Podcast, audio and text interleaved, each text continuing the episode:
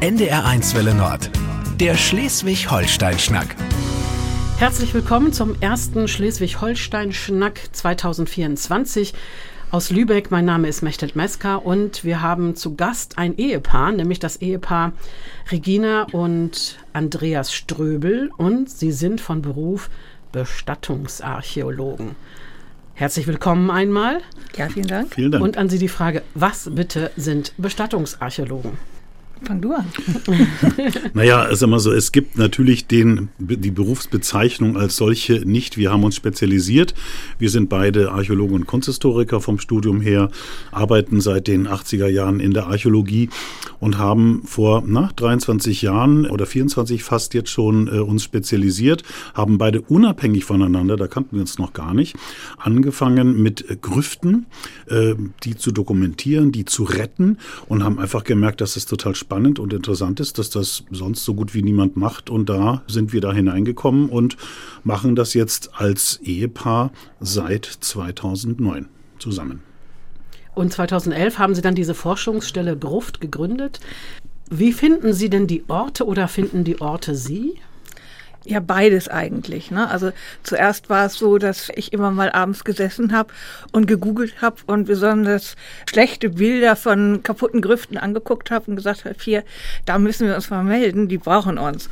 So haben wir uns Projekte gesucht. Aber mittlerweile ist es so, das hat sich rumgesprochen, dass das mit uns ganz verträglich ist zu arbeiten und dass es ganz gute Ergebnisse gibt und inzwischen kommen die Leute auf uns zu. Und, äh, das ist ja schon eine spezielle Aufgabe, ne? Also mhm. sich darum zu kümmern um alte Begräbnisstätten. Ich habe das so ein bisschen im Hintergrund, so die Pyramiden und die alten ähm, Begräbnisstätten der Ägypter, wo ja viele Archäologen äh, früher schon dann auch unterwegs waren. Manche haben vieles zerstört, manche haben vorher schon geraubt und manche haben versucht, das zu retten. Wo würden Sie sich so einordnen? Was ist das Wichtige daran, überhaupt sich um diese Städten zu kümmern?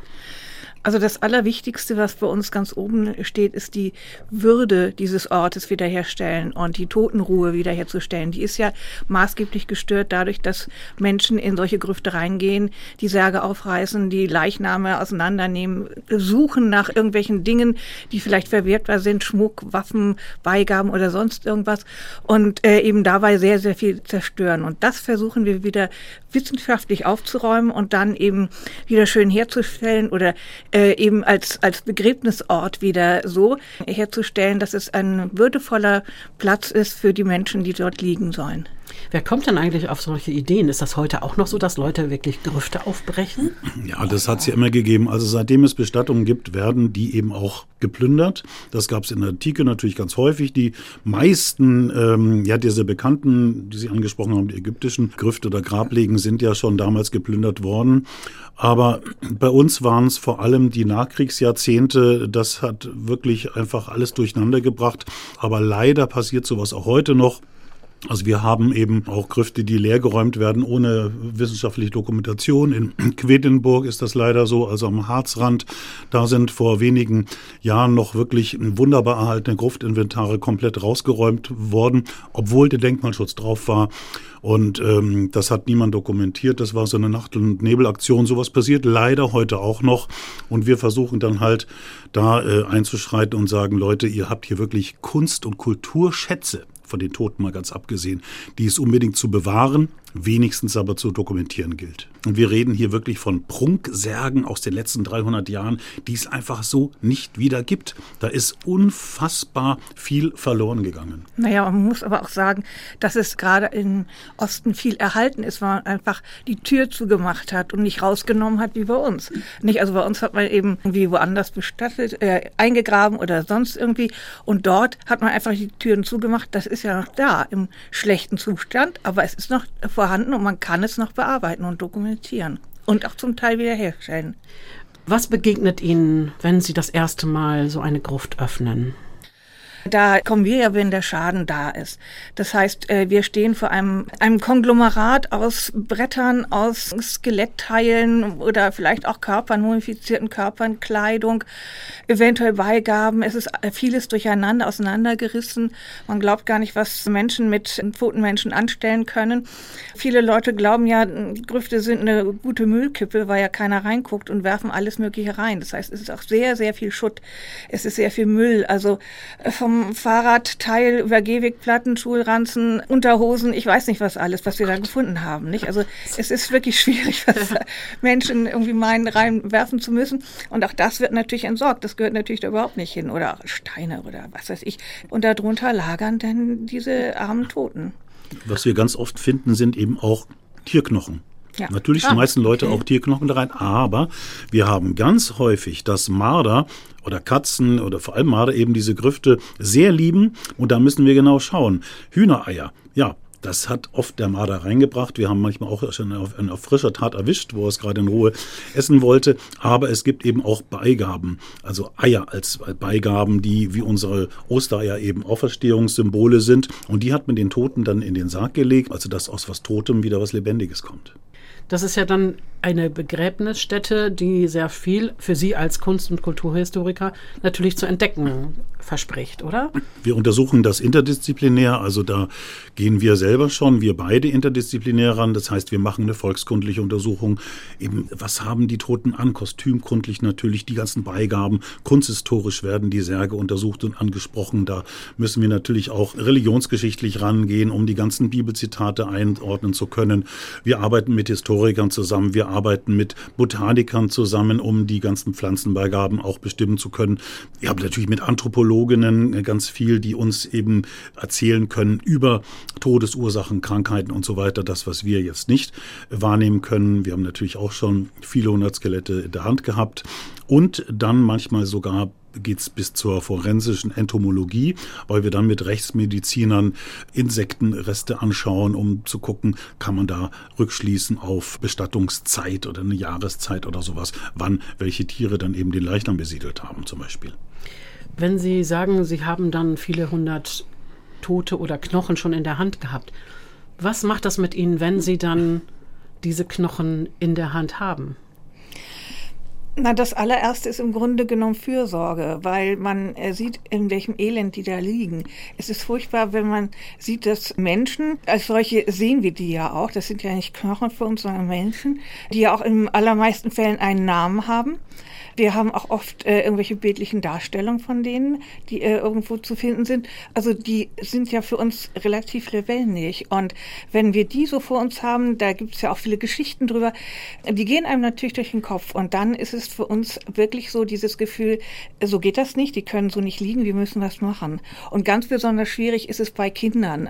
Und wenn die geschändet sind, die Kinderkörper, das ist wirklich richtig fies. Da ist erst recht dann eben das Gefühl, das müssen wir wieder hinbiegen. Und äh, so gehen wir dann auch vor. Bei aller Wissenschaft natürlich. Ne? Also da ist auch eine Menge Gefühl irgendwie mit drin. Und ganz wichtig ist es, verschlossene Särge bleiben zu. Ja. Ne, denn okay. sonst, wenn wir die Särge aufbrechen würden, dann wären wir nicht besser naja, als die von. Ja, ein bisschen vorsichtiger, ja, ne? natürlich, ne? aber wenn wir sie irgendwie öffnen würden, äh, dann würden wir das nur aus Neugier tun. Und das ist kein Grund für uns. Und wir würden einfach da etwas beschädigen. Und die und Totenruhe Die Totenruhe genau stören, das. genau das. Mhm. Und die stellen wir wieder her. Wenn Sie so mal zurückschauen, Sie haben, glaube ich, so 40, 45 Projekte jetzt so gehabt. 70. 70 schon, mhm. wow. Was ist so der Moment, wo Sie sagen, das ist für Sie das, der, der wichtigste in so einem Aufmachen einer schon ja beschädigten Grabstelle und einer Gruft? Ich glaube, das Interessanteste ist die äh, Vorstellung davon, wie es werden kann wenn wir mit den Beteiligten vor Ort zusammenstehen und die sagen, ach, das ist ja bloß ein Haufen Dreck und wir aber sehen können, was daraus werden kann mit dieser Erfahrung, die uns ja nur nach so vielen Projekten zur Verfügung steht und es uns auch gelingt, denen das klar zu machen, was für ein Potenzial da drin steht. Das ist sehr wichtig, denn dann fängt man die Leute und äh, hat die Unterstützung vor Ort, die wir auch brauchen. Wir können ja nicht da hingehen und sagen, wir machen das mal und keiner will das. Das ist ganz groß. Und wenn es dann fertig ist, also das ist eigentlich so der größte Moment, ne, wenn alle dabei sind und sagen, boah, das hätten wir nie gedacht und wie toll und wir durften mitmachen. Das ist wirklich richtig toll. Und der allerschönste Moment letztlich dann, wenn wir den Aussegnungsgottesdienst naja. machen. Also wir schließen das immer feierlich ab im Sinne der Verstorbenen. Ob wir daran glauben oder nicht, das ist völlig wurscht. Aber die Leute hätten sich das gewünscht. Und ähm, wir haben, ich weiß nicht, wie viele Pastoren und Pastorinnen wir mittlerweile kennen, die mit uns dann das machen und wir nehmen dann selber teil und schreiben dann Texte und tun dann mit und sind einfach froh, wenn wir äh, die Toten dann wieder so würdig verabschieden können. Dann gibt es eben noch einen Segen drauf und dann wird das alles zugemacht. Es gibt ja Grüfte, die ähm, zu besichtigen sind, aber die Leichname zeigen wir nicht. Ich fertige manchmal Aquarelle an von den Toten, um das äh, harte Foto zu vermeiden. Das schafft so eine ästhetische Distanz. Das kann man machen. Aber wir ähm, sind absolute Gegner von jedem Gruseltourismus. Also wenn Journalisten schon kommen und äh, wir wissen, die wollen jetzt wieder so eine Horrorgeschichte machen, dann sagen wir gleich, das könnt ihr vergessen. Horror verbinden viele mit solchen Grüften auch mit Friedhöfen und dem, was dann an Dunkelheit und möglicherweise an Geistern da unterwegs ist. Wie ist das für Sie? Das ist alles Unsinn.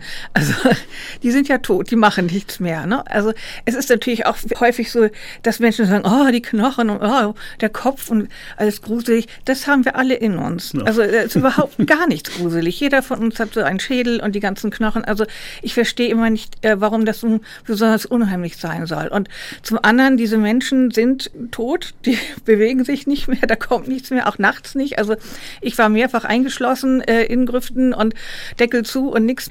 Da, ist es nicht unheimlich. Ach, überhaupt nicht. Echt nicht? Was war ja, ja noch wenn, passieren? Wenn, wenn uns das unheimlich wäre, dann wäre das ebenso wie wenn einem Chirurgen dann übel würde, wenn er Blut sähe. Also ich meine, das ist unser Beruf und na, es ist ganz im Gegenteil so, wir hören das manchmal, ja, träumen Sie nachts nicht davon? Doch, doch, ich träume davon. Ich träume davon, dass ich Mumien im Regen habe stehen lassen, dass ich irgendwelche Sargbretter äh, nicht versorgt habe, dass ich mich auf irgendwas draufgesetzt habe und es kracht. Das ist eben diese Fürsorge, die uns umtreibt. Es ist öfter schon gewesen, da ist Mittagspause, dann war es irgendwie ein langer Tag oder Abend vorher mit noch viel Doku und so.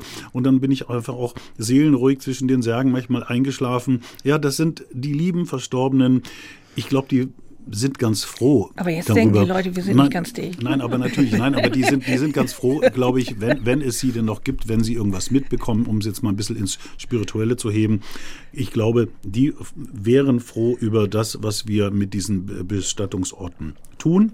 Und von daher haben wir so ein ganz nahes, man könnte fast sagen, freundschaftliches Gefühl eben zu diesen Verstorbenen. Es ist natürlich schwierig, manchmal der Anblick, das kann ich mir vorstellen, dass das eben dieser ganze Grusel darauf beruht, wenn eben nach dem Tode der Kiefer runterklappt und nicht wieder festgebunden wird und der Mund auch entsteht.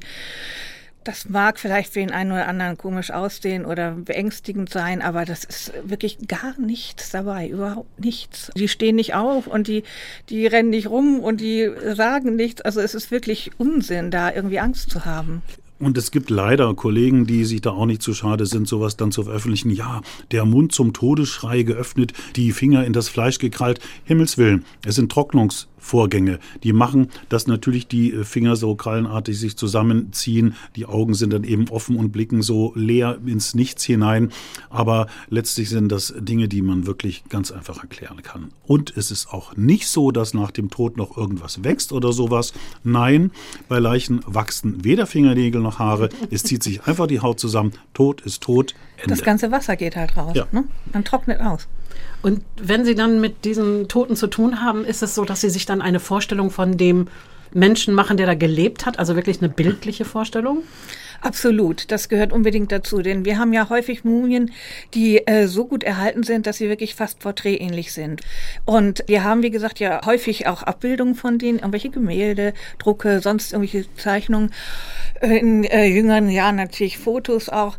Das ist wahnsinnig interessant, das zu sehen. Und äh, es gibt natürlich auch viel Geschichten um die. Man ist fängt ja an mit einem Wikipedia-Eintrag über die Person und dann liest man weiter und guckt. Das ist ein großes Bild, was da entsteht und das macht wahnsinnig viel Spaß, dahinter zu gucken und sich mit denen so zu beschäftigen. Und wir kommen ja diesen Menschen so nah wie sonst niemand. Und das ist richtig toll. Wie hat sich denn durch Ihre Arbeit das Verhältnis, Ihr persönliches Verhältnis zum Thema Tod oder zum Tod verändert? locker. Es ist ja und locker und, und, und nahe auch. Also wir haben dann ja auch bei den Toten jetzt in unserer Familie im allernächsten Kreis ganz viel eben auch mit Ritualen zu tun. Oder wir führen Rituale aus, die wir kennen, wo wir wissen, das ist seit vielen Jahrhunderten so gemacht worden. Dann eben zum Beispiel das Fenster aufmacht, damit die Seele entfliehen kann, den Spiegel verhängt, die Kerze anzündet. Das sind alles Sachen, die einem so ein bisschen das Strukturieren helfen. Wir wissen ja nicht, was wirklich passiert, aber dass man dann einfach den Tod an sich ranlässt, dass man es auf keinen Fall verdrängt und sich auch zu überlegen, wie ist es mit mir selber, wie wollen wir es haben oder eben auch mit den alten Eltern zu besprechen, wie machen wir das. Also eine, einfach eine ganz klare Offenheit. das bedeutet ja nicht, dass man man da nur mit langem Gesicht rumgeht und ja. immer denkt, oh, morgen ist es soweit oder wie auch immer. Es ist wirklich so, dass man äh, eine Leichtigkeit entwickelt und sagt, das ist ja völlig klar, das trifft ja nun wirklich absolut jeden von uns. Das nimmt man zur Kenntnis und dann lebt man fröhlich weiter. Das finde ich ist das Wichtige daran. Das gehört zu uns. Ja, wir leben ja gut damit, ne? Viele Menschen haben ja Angst vor dem Tod oder Angst vor dem Sterben. Was ist da für Sie der Unterschied? Naja, natürlich möchte keiner irgendwie ein langes Siechtum haben. Ne? Jeder möchte ja dann irgendwie von jetzt auf gleich umfallen, wenn es äh, sein muss, und dann ist gut. Der Tod selbst, das ist ja für uns, glaube ich, eine ganz unbekannte Größe. Da hat jeder seine eigenen Vorstellungen, was da kommt und was nicht kommt. Und ich glaube, dieser Zustand ist nicht das Problem. Es ist wirklich nur der Weg dahin, wobei das heute natürlich mit der modernen Palliativgeschichte nicht mehr so schlimm ist, sagen wir so. Vor anderthalb Jahren ungefähr ist ein Cousin von mir gestorben unser aller Lieblingscousin, drei Wochen nach seiner Krebsdiagnose. Er hatte immer so einen Hut auf, das war so eines seiner Wahrzeichen. Ähm, seine Frau hatte dann den Hut auf äh, die Fensterbank gelegt, das Fenster geöffnet. Sie war gerade in den Keller gegangen, der Sohn war einmal kurz nach oben in sein Zimmer gegangen. Flux hat sich Rainer vom mhm. Acker gemacht und seinen Hut sozusagen genommen und ist gegangen. Gibt es häufig solche Geschichten? Haben Sie häufig ja. solche Erzählungen? Ja, ja. Auch im Bekanntenkreis vielleicht, die eher sich dann Ihnen öffnen als Mehr und Leute? mehr, ja. Auf jeden Fall, weil wir natürlich äh, eben darüber sprechen. Was wir gelernt haben in den letzten Jahren ist, dass Sterbende unglaublich viele Möglichkeiten haben, über Zeitpunkt und Art ihres Abgangs zu bestimmen. Sterben ist was Intimes. Das will man diskret tun. Und die Menschen können ganz viel selber tun. Das ist ja, wenn es dieser intime Akt des Todes ist, ist es auf der anderen Seite ja dann doch mit der Bestattung häufig ein eher öffentlicher Akt der aber, habe ich den Eindruck, inzwischen immer weniger öffentlich ist. Also, dass wir nicht mehr solche Rituale wie große Beerdigungen, Bestattungsfeiern und so etwas haben. Es gibt beide Tendenzen. Also es gibt so, so, sowohl die Tendenz zur Anonymisierung, als auch zur Individualisierung. Beides kennen wir. Also die große Streuwiese, wo dann jemand beigesetzt wird und oft ist es so, dass die Angehörigen gar nichts damit anfangen können und dann mit dem Stöckle dann heimlich dann doch irgendwo was markieren oder ein bisschen ausmessen, wo dann Mama liegt, dass sie eben diesen Ort haben.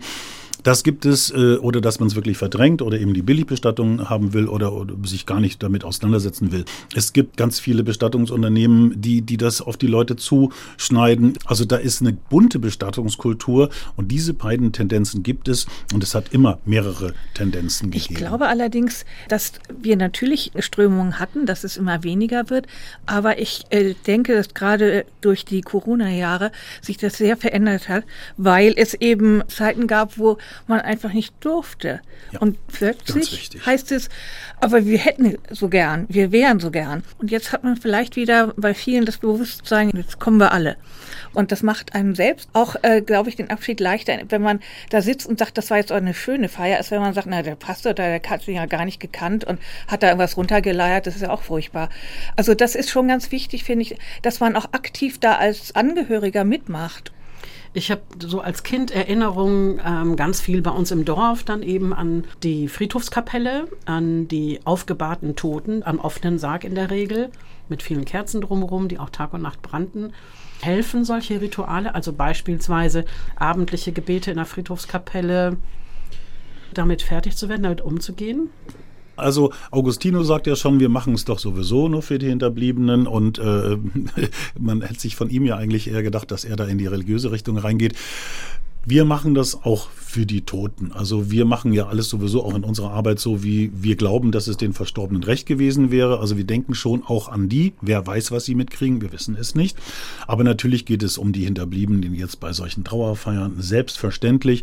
Und diese ganzen Rituale, die wir haben, seien sie religiös oder nicht eben, sind total wichtig. Und das, was Sie ansprechen, eben das Gebet oder sowas, gerade wenn man jetzt aus dem religiösen Kontext kommt, das denke ich, das ist ungemein hilfreich und vor allem die Gemeinschaft. Du bist nicht allein. Mhm. Der Leichenschmaus, das hinterher, da weint man und lacht man und dann trinkt man Schnaps und dann weint man noch mehr und dann lacht man vielleicht wieder. Dieses, das Leben geht weiter und die, die Gemeinschaft ist da. Das ist ganz, ganz wichtig, dann Leute nicht allein zu lassen, es sei denn, sie brauchen dann das Alleinsein auch mal. Aber ansonsten ist, glaube ich, dass dieses sozial stabilisierende von solchen Ritualen, gerade von solchen Feiern eben auch, immens wichtig. Ich habe in Erinnerung, als mein Vater vor so ungefähr 30 Jahren gestorben ist, dass meine Tante Leni unbedingt wollte, dass ich ein Foto von ihm mache in der Kapelle. Und ich habe, als Tante Leni dann gestorben ist, ähm, gesehen, dass sie eben dieses Foto auch aufbewahrt hat und auch andere Fotos von Toten. Früher gab es ja auch sowas wie Sargfotografie. Ja, ja, Totenfotografie. Ja. Wozu ja, ja. dient denn so etwas eigentlich? Das sind Memorial. Äh, ähm Handlungen sozusagen, also wirklich Erinnerungsstücke, die man dann hat. Als die Fotografie aufkam, gerade so zum Ende des 19. Jahrhunderts, war das wahnsinnig wichtig. Da gab es ganz viele Fotografen, die das extra gemacht haben. Da hat man die Toten hingesetzt auf Stühle, manchmal Kinder eben, so als wären sie noch lebendig. Das kommt uns manchmal wirklich heute ein bisschen schräg vor, als würde man den Tod dann eben negieren. Aber es sind einfach Erinnerungen. Aber es gibt ja auch ganz viele eben von den Leuten im offenen Sarg. Ne? Gerade eben bei der Aufbahrung äh, hat man ja auch aus der Jahrhundertwende und 20er Jahre unheimlich viele Bilder.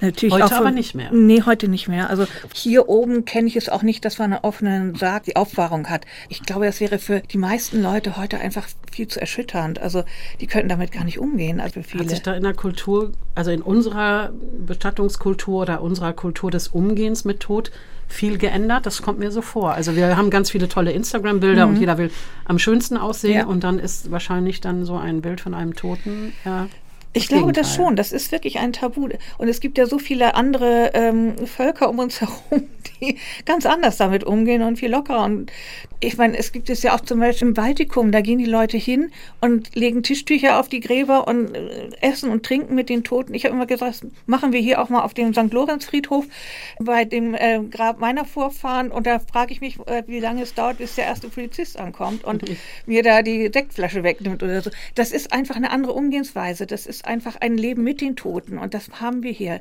selten. Gibt es da so ein Feld, wo Sie sagen, das finden Sie besonders interessant? Da haben Sie so einen besonderen Schwerpunkt, den Sie da drauf legen in der Forschung? Naja, sagen wir so, das, ich glaube, was unsere Forschung ausmacht, ist einfach Dinge lebendig zu machen, die, die man heute so nicht mehr kennt. Also da kommen wir eben zu solchen Sachen, so Rituale, was hat es gegeben und äh, natürlich herauszufinden, wie sind die Leute damit früher umgegangen. Haben die ihre Toten besucht oder war es vielmehr so, dass man sie einfach immer wusste dort? Diese Bestattungsorte, die sind ja nicht irgendwie weggedrängt. Die sind ja meistens an oder unter den Kirchen. Und ich glaube, das ist sowas, was wir vielleicht auch den Leuten klar machen möchten heute, dass das einfach ein anderes Begegnen war. Ähm, also wenn zum Beispiel jetzt, natürlich reden wir von der sozialen Elite bei den Grüften, dann sitzt man in so einer Kirche drin und weiß, die liegen da unten und hat dann eben die Epitaphien von den Verstorbenen, die da oft sehr stolz da von diesen ähm, steinernen oder, oder hölzernen Bildnissen herabschauen. Und das ist, glaube ich, was uns an den Familiengrüften besonders fasziniert, zu wissen, die haben da was gebaut, wo Familien einfach auch im Tode weiterleben und eine Verbindung haben mit den Familien, die jetzt noch bestehen. Sie haben, glaube ich, auch mal auf St. Pauli, eine katholische Kirche, eine, eine Gruft geöffnet. Pastor Schulz, der hier auch in Lübeck als Kaplan lange Jahre war, ist da Pfarrer und ähm, ja auch ein sehr spezieller Typ so. Mitten auf St. Pauli ja, kann ich mir vorstellen, lustig. dass es auch eine sehr besondere Art mhm. war, ja. da diese Gruft zu öffnen. Worum ging es da? Was waren das für Tote? Also wir haben die Gruft nicht geöffnet. Die Gruft wurde geöffnet. Ähm, nein, man hat die zufällig wiederentdeckt. Also wir reden von St. Josef auf der großen Freiheit. Die große Freiheit war da eben damals die Freiheit für alle Religionen, für Handelsleute, die woanders eben nicht das ausüben konnten oder durften, was ihnen wichtig gewesen ist. Und Das war nach der Reformation die erste katholische Kirche im Norden, 1594 gegründet. Und da hat dann eben diese Gemeinde eben eine Gruft eingerichtet. Das war die größte katholische Gruft Nordeuropas mit 286 Bestattungen. Wow. Und das ist im Krieg alles zerstört worden. Das war eine fantastische Gruft. Da wurde dann auch berichtet von den wunderbar erhaltenen Mumien, die fantastisch ausgesehen haben müssen. Alles im, im Kriege eben zerstört, Wasser reingelaufen nach den Bombenangriffen. Dann haben da Schwarzhändler unten sich versteckt. Dann haben die die Sargteile eben verbrannt. Dann haben die die Särge ausgeraubt. Und alles dann eben in zwei Kammern reingeschmissen und zugemauert. Und das wurde dann 2011, glaube ich, wiederentdeckt. Da hat der Architekt gesagt, hier sind 3,50 Meter zu viel, hier muss was sein. Äh, eine Wand aufgestemmt und dann hat man eben die ganze, ja, leider Misere, entsetzliche ne? ja, äh, Misere gesehen. Ein mhm. unglaubliches Durcheinander aus Leichnamen, aus Textilien, aus, aus den Probelspänen für die Sargbettung. Und wir haben das dann in der Mischung aus Sensibilität und ähm, Hemdsärmeligkeit aufgeräumt, wieder hergerichtet. Und es gibt da eine Ausstellung, die ist klein, aber fein. Und das ist innerhalb eines Andachtsraumes. Es gibt ein Beinhaus, da haben wir also die ganzen Knochen, wie die wir gefunden haben, da nach Art eines katholischen Beinhauses eingerichtet. Und ich glaube, das ist einzige katholische Beinhaus, das von einem Protestanten und einer Atheistin eingeräumt wurde. Das haben wir mit der Kollegin und Freundin Dana Fick damals gemacht und äh, das war eine ganz besondere Sache. Und als wir das dann fertig hatten und beim Eröffnungsgottesdienst die Gemeinde sich dann vor diesem Beinhaus bekreuzigt hat, da wussten wir, das funktioniert. Es ist natürlich ein besonderer Ort, das ist klar. Aber Pastor Schulz hat ja auch gesagt, es ist der älteste Club ja. dort. und äh, damit hat er natürlich auch recht. Und es ist schon äh, komisch gewesen, wenn wir morgens angekommen sind und noch die Überreste der Nacht aus den Clubs äh, gekommen sind und gefallen sind. Gefallen sind. Und, ja, also es war äh, irgendwie und dann äh, die Nonnen, die dazwischen rumrennen und und dann hat man diesen Bereich auf dieser, diesem Kirchenplatz und ist in einer ganz anderen Welt und Weihrauch und ich weiß nicht was alles. Also das ist schon schräg, aber auch eine interessante Erfahrung. Nun haben Sie, glaube ich, so einen gemeinsamen moralisch-ethischen Kompass, mhm. höre ich so raus. Zwei Leute, die an so einem Projekt interessiert sind oder an solcher Arbeit interessiert sind, die haben Sie sich gefunden.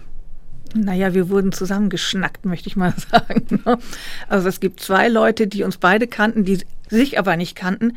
Und die haben uns äh, unabhängig voneinander, komischerweise auch innerhalb von zwei Wochen, glaube ich, uns beiden immer von dem anderen erzählt, dass sie dann schon gesagt haben, ja, habe ich schon mal gehört, muss wohl was dran sein. Da ist und, noch so ein spleeniger Mensch. Der, ja, ja, ja. Also so äh, äh, jemand, der Grüfte äh, bearbeitet und Wagner-Musik liebt. So und äh, das war eben auch dieses Gefühl, entweder ihr liebt euch oder ihr hasst euch, aber dazwischen wird nichts gehen. Und wir haben uns ja glücklicherweise für das Erste entschieden.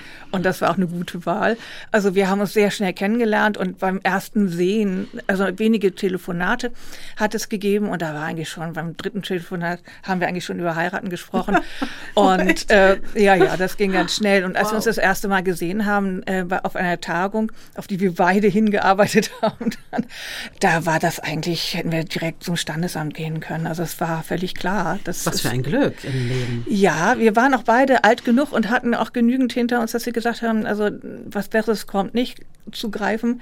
Und ähm, einfach Nägel mit Köpfen machen. Ja, ne? gerade eben, warum warten? Naja, selbstverständlich. Und, und, und äh, dann eben nicht nur das, das, die berufliche Ausrichtung, die wirklich sehr spezielle, sondern eben die Liebe zur Musik. Es gibt natürlich weit mehr als Wagner, aber das war eben der, das Originalzitat. Die macht Grüfte und liebt Wagner. Und wir sind sehr, sehr viel eben in, in Konzerten und Opern und schreiben beide eben auch als Musikjournalisten äh, nebenher. Und das macht einfach großen Spaß und, und dieses Miteinander, das Erleben eben von Musik und dass Musik ständig präsent für uns ist. Es prägt unser Leben schon sehr. Aber Geben Sie sich Musik auf die Ohren, wenn Sie ja. arbeiten? Also auf die Ohren jetzt nicht im, im Kopfhörer, sondern wir haben dann manchmal zum Beispiel Kirchen, die, die wir als Werkstätten nutzen können.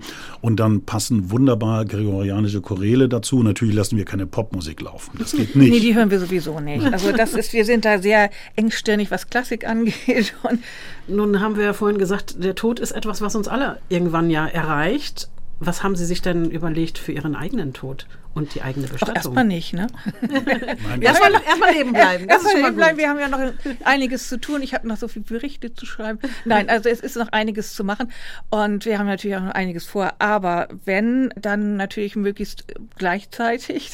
ist klar. Das, wir, wir wollen, natürlich denken wir auch darüber nach. Aber wenn, dann wären wir natürlich froh, wenn es uns gemeinsam ereilte und wenn wir dann eben auch gemeinsam, wo auch immer lägen, ob das jetzt die Caspar David Friedrich Eichen-Waldromantik ist oder, oder eben die Seebestattung oder so. Ja, also auf jeden Fall eben so, dass wir auch im Tode gemeinsam vereint sein mögen. Also das ist das Allerwichtigste. Über Aber an ein Leben nach dem Tod glauben Sie nicht? Ich nicht. Wir nee. werden es erleben. Also ich glaube nicht an die leibliche Auferstehung. Das kann ich mir nicht vorstellen. Aber ich hoffe, dass es eine seelische oder sagen wir so eine ewige Seele äh, gibt. Ob das dann irgendwo ein Jenseits ist, ein Nirvana oder eine Inkarnation in was auch.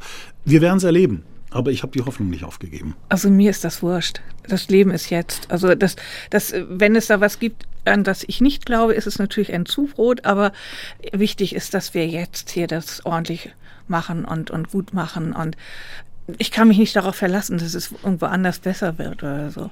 Und was danach kommt, das, ähm, ja, also ich glaube nicht, dass da was kommt. Wir werden Wurmfutter und das ist auch gut so. Der Leib, ja, wir werden mal sehen. Aber erstmal haben Sie ja noch ein bisschen was vor. Was steht jetzt als nächstes an? Naja, jetzt ist natürlich die Zeit der ähm, Berichteschreiberei, jetzt im Winter. Da sind wir ganz froh, dass wir auch mal zu Hause sind. Wir sind ja viel unterwegs. Und äh, nächste Woche sind wir in Gotha. Da haben wir zwei Särge, die da zur Restaurierung sind. Und was wir auch machen, ist, ähm, wenn die Projekte fertig sind, müssen sie ja weiter gepflegt werden. Das heißt, wir kontrollieren dann immer mal so einmal im Jahr, wie ist der Zustand, ist das alles noch in Ordnung.